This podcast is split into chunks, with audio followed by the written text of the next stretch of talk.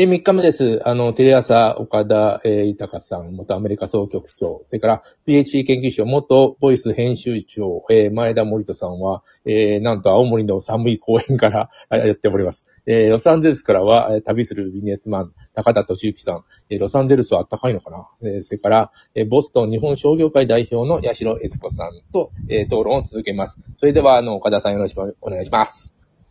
はい、えー、日本の危機、日本の何が危機なのか、あ5回続きの3回目です。えっ、と、2回目のお一番終わりは、あ日本から敗戦、まもなく20年ちょっとで100年経つんですけども、アメリカ軍が今のままの形で、えー引き続き駐留すべきなのかどうかというところで、まあ途中で終わってしまいましたけども、あの続きでご意見ある方、あの、お発言お願いします。高田さんどうですか？そ あ、駐留すべきかどうかですか？そうですね。あの、やっぱりこの、あの民主党の政権になると、割と日本との関係にちょっと冷たくなるんで、ねうんまあまあそういうそのアップダウンがあって、あの、アメリカもその、なんていうんですかね、だんだん余裕もなくなってることも事実ですし、海外のその、あの、軍軍事力って、あの、下がってきてることもあります、相対的に。そういうことからすると、いつかはこの先細れしたり、あの、なくな、あの、いなくなってしまったりすることも十分あると思うんで、それに備えてやっぱり考えとかないといけないんじゃないかなって思いますね、うん日本。日本やっぱり自分の国の力で自分の国、自分の国民を守るっていうのは国の本当に基本中の基本の要素だと思うんですけども、それを、おまあ、アメリカ軍に守ってもらう。あの、政府の中にはね、あの、アメリカ軍に守らせてやってるんだと。アメリカも軍を置いとくことで、あの、非常に安全保障上優位な地位に立てる。だから守らせてやってるんだという発想もあるって私もびっくりするんですけども、やはり他国に国をお守ってもらう、守らせるということ自体が、その危機という本質を考える、その、なんていうんですかね、力っていうんですか、状況をこう奪ってるような気がするんですよね。やっぱり自分の力で自分の国を守るということを基本に置かないと、危という発想、センスが生まれてこないような気がするんですけど、前田さんどうでしょう？いや、そう、本当そうだと思いますね。あの、例えば今、米中の対立が激化してて、特に台湾有事っていうのがもうシミュレーションされて始めてますけども、日本はその中国、中国軍がに台湾に侵攻した時に自衛隊はど、どんな形で参戦するのかとかですね。当然沖縄は攻撃されてきますので、その時にどういう対応していくのかっていうのが多分国会でもまだ議論されてないと思うんですよね。本当にそういった有事が起こったとき、えー、日本はどうするのかっていうのをコンセンサスとして持った方が、まあ、コンセンサスは取れないにしろですね、政治は当然、あの、シミュレーションした方がいいですよね。うんそういったところに危機感がないと思いますね。さっきあの、ちらっと言った、あの、憲法っていうのは、あの、国民が、えーっと、なんていうの、国を縛る法律だとも思ってまして、えーそれで、うん普通の法律は、えーっと、政府なり行政、えー国、国が、えー国民を縛るみたいな法律がいっぱいその下にあるということで、あれいじるのって 結構大変なんですよね。えーど、ど、どんな印象、海外から見て日本のその、みんな、まあ、わわからないか。日本の憲法がどういう風になっているかなんていうのは。八代さんはどうですか？なんか感じます？日本のその体制っていうのは。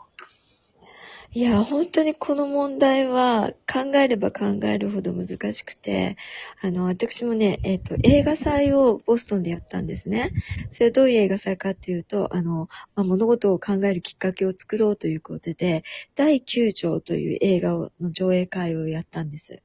で、その時に、あの、ノーム・チョムスキーさんっていう言語学者はいの。方にコメントを求めたんですね。で、そうしましたら、あの、彼のコメントで、あの、一つ印象的だったのは、世界中が求めても、夢を見ても、絶対に得ることができなかった憲法を日本は持っていると。それは何かというと、武器を持たない。何かあった時に全部手を挙げてしまう。でそれが、良し悪しに関わらず、それは夢の憲法であると。地球上の。で、それを聞いたときに、あの、やはり私もいろんな考えがあって、救助はどうなんだろうというふうに考えてたんですけれども、あ、こういう視座の高い考えがあったんだなっていうことに気づかされましたね。ただ、それが現実的であるかどうかっていうのは別問題なんですけど。ジョジョン・レノンのイマジンですね。夢かもしれない。そうですね。本当に そう。うん。いや、あの、私も世界に誇る平和主義、これは絶対守っていきたいし、専守防衛という考え方も非常に重要です。あの、アメリカがやってるから日本もやる、中国が牽制してるから日本も対抗するという発想だと、きっといい結果を生まない。その、やはり世界の平和の中で、を維持するために日本は非常に重要な役割を果たせるし、あの、その認識と誇りだけは絶対持ってたいですね。そこなんですよね。そこなんです。日本は素晴らしい憲法を持っているからこそ、それを世界に広める力もあるはずなんです。うんそこに、その価値を見出していない。うんで、それ、その重要さを広める地位にあるべきなのに、それができていない。それが非常に歯がゆいですね。あの、日本の危機を、まあ、どうしたらいいかという、まあ、解決というか提言というか、アイディアの話にちょっと移っていきたいと思うんですけども、八代さんのこれまでの、あの、トークの中で、日本人は優秀って、さっきちょっと、ちらっとおっしゃったんですけども、はい。ここに何かヒントは見出せました。見出せます。もう本当にね、あの、海外に住んでる、行ってみると、あの、住んだことある方は皆さん感じてるのではないかと思うんですけれども、やはり日本人ってやっぱり勤勉、時間を守る、そしてしっかり物事を捉えるという意味で、優秀なんですよ。個々を見れば非常に優秀なのに団体になってしまうと、その忖度っていう部分、それから議論ができないっていう部分で、すごく、あの、低い位置にね、ヒューッと下がっちゃうんですよね。なので、私は、そこら辺のカルチャーを少し変えていって、そしてこの国の素晴らしさを、で、特に、あの、日本という国は原爆も落とされ、で痛い目に遭ってきたからこそ、尊重されてるところが大きいんですよ。そこを武器に世界に出てってほしいっていうふうに思います。日本人は優秀だけど、日本人を取り囲んでいる文化なり仕組みなりが、今一つだということですかね。はい。あの、ある人が言ってたんですけども、アメリカの法律は、やってはいけないことが書かれている。これが基本精神。で、一方、日本は、やっていいことが書いてあると。まあ、つまり、アメリカの方は、あの、やっちゃいけないこと以外何でも OK よという、構造、思考になるので、いろんな自由な発想が出てくるというふうに言ってましたね。うんその通りだと思います。本当に。あのーここでちょっと私、い日本人は優秀だという話に、この水をかけちゃいかねないデータを今日持ってきました。びっくりしてるんですけど、イギリスの NPO の、えーチャリティーズ・エイド・ファンデーション。これがね、まとめた世界のランキングがあって、あの、過去1ヶ月にい困ってる人をお助けたか、全団体に寄付したか、ボランティア活動に時間を費やしたかっていう、この3つの問いかけに対してランキングを作りました。日本はね、これ世界で最低レベルなんですよね。つまり、いあの、菅さんが、あの、自助を、共助、公助って言いましたけど、助け合う、共助のマインドが、日本はもう最低レベルだっていうデータ、これどういうデータを取ったのかちょっとあれなんですけど、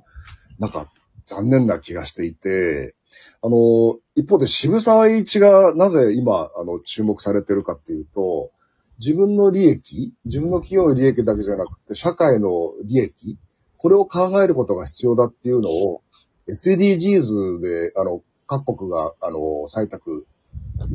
する以前の100年近く前から渋沢さん言ってて、やっぱり公共のことを考えるのが大事だっていう、その反動から多分渋沢さんが注目されてるんじゃないかなと思うんですけど、高田さんどうでしょうか？この日本の共助のマインドと、その公の利益を守るというテーマ。そうですね。あの、アメリカ本当にそのボランティアとかありますし、あまあ私もちょっと参加したりしましたけども、日本にいるとなんかそういう機会が、日本にいるときはそういう機会もなかったし、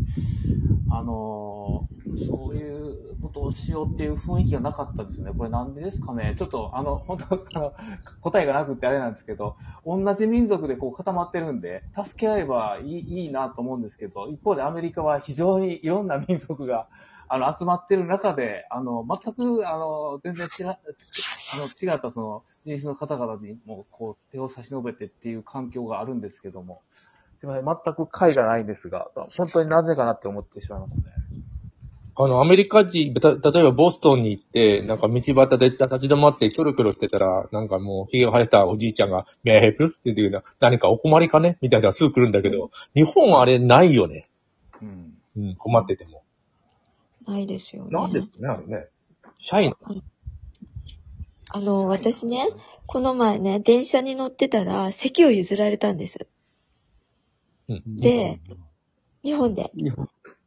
で私とおばあちゃんになっちゃったんだなと思ったんですけれども、でも、私は決めてたのは、譲られたら座ろうと、ありがとうと言って。うん、うん。でそれは絶対決めてたんです。なぜかというと、あの、意地になって座らなくて、譲った人が恥をかくっていう場面を何度も見てるので、なるほど。それが皆さん怖いんだと思うんですよ。なるほど。何かアクションをお起こしたら、それに対して何かコメントが必ずついてくる。それ、あの、先ほど言った重箱の隅をつつくという、その表現だったんですけれども。うん。で、そう、そう、なんていうのかな、会社もそうですよね。あの、お金を寄付しても、それがタックスディダクタブルにならない。あのあと5秒です。また続けていきます。早いね。